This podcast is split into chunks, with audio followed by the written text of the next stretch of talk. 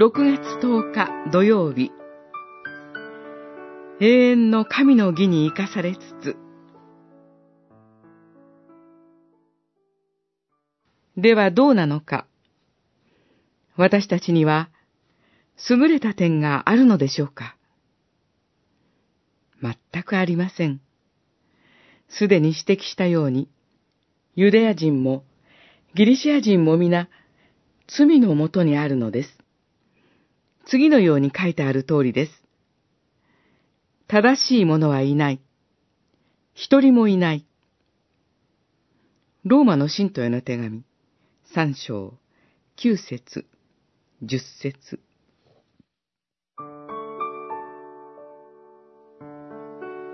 私の両親が私に向かって責め立てて語ります。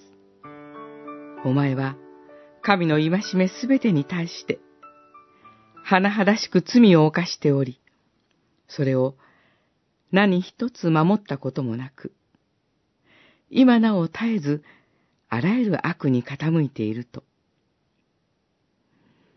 この断罪を私たちは受け入れるしかありません。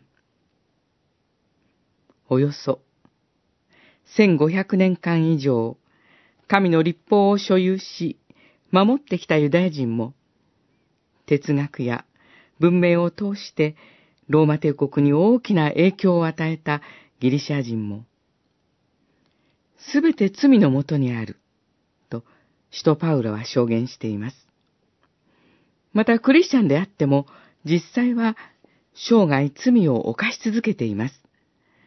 すべての人間は罪の支配下に置かれ、例外なく罪の奴隷として罪から逃れることもできない存在です。しかし、永遠に滅ぼされるはずの私たちに救いの道が開かれました。罪深いものであっても、罪すら支配する主イエスの十字架と復活によって完成された神の義を信仰によって受けることができます。主イエスは、私をご自分の体に連なるものとして受け、永遠の命を注いでくださいます。私たちは、永遠に義と認められつつ生きるのです。